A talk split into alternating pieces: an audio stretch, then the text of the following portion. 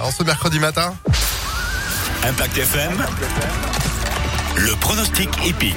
et tous les jours entre 10h et midi, on vous donne rendez-vous 10h30, 11h30 pour découvrir les pronostics hippiques d'Alexis Cœur de Roi. Bonjour Alexis. Bonjour Phil, bonjour à tous. Et direction Compiègne ce milieu de semaine. Tout à fait, on risque d'avoir des surprises aujourd'hui sur la plaine du Putois à Compiègne pour un quintet disputé au galop sur 1400 mètres.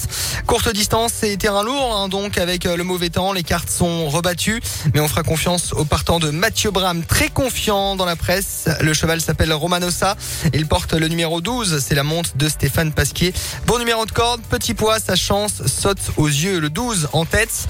Opposons-lui Kaliska, cheval du prodigieux entraîneur cantilien André Fable. Euh, il porte le numéro 11 cette fois, 12 et 11 pour le couplet gagnant.